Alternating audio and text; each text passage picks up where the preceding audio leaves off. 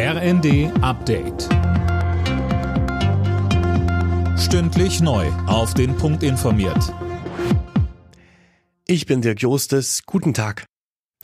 Die Ampel streitet weiter darüber, wie das Haushaltsloch gestopft werden soll. Wirtschaftsminister Habeck hat deswegen sogar seine Reise zur Klimakonferenz erstmal abgesagt. Nach wie vor ist unklar, wo die fehlenden Milliarden herkommen sollen. Die FDP will die Bürgergelderhöhung aussetzen. Generalsekretär Gierserei sagte bei NTV. Zu dem Zeitpunkt, als die Steigerung ja letztendlich finalisiert wurde, hat man eine Inflationsrate von 9,9 Prozent prognostiziert. Wir haben heute eine andere Entwicklung. Stand jetzt sind wir bei etwa drei Prozent. Und deswegen allein aus diesem Grund muss die Berechnung anders ausfallen und ist diese Steigerung von 12 Prozent aus meiner Sicht zu hoch. Die israelische Armee hat ihre Bodenoffensive gegen die Terrororganisation Hamas jetzt auf den gesamten Gazastreifen ausgedehnt.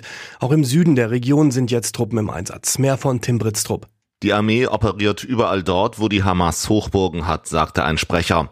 Zivilisten wurden dazu aufgerufen, sich in Sicherheit zu bringen. Die Vereinten Nationen gehen davon aus, dass sich ein Großteil der rund 2,2 Millionen Menschen im Gazastreifen mittlerweile auf der Flucht befindet. Die israelische Armee kämpft seit acht Wochen gegen die radikale Palästinenserorganisation. Am vergangenen Freitag war eine mehrtägige Feuerpause zu Ende gegangen. Nach dem Wintereinbruch in Süddeutschland rechnet die Bahn auch heute noch mit Zugausfällen, insbesondere auf den Strecken südlich von München und bei der Münchner S-Bahn müssen sich Fahrgäste auf Einschränkungen einstellen. Auch am Münchner Flughafen herrscht noch nicht wieder Normalbetrieb.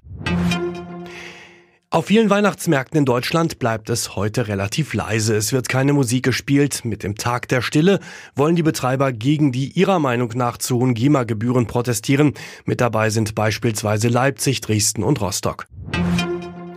Die U17 Fußballweltmeister sind zurück in Deutschland. Sie landeten am Morgen auf dem Frankfurter Flughafen und wurden danach auf dem DFB-Campus empfangen. Deutschlands Fußballnachwuchs hatte sich vorgestern mit einem Sieg über Frankreich in Indonesien den Titel geholt. Alle Nachrichten auf rnd.de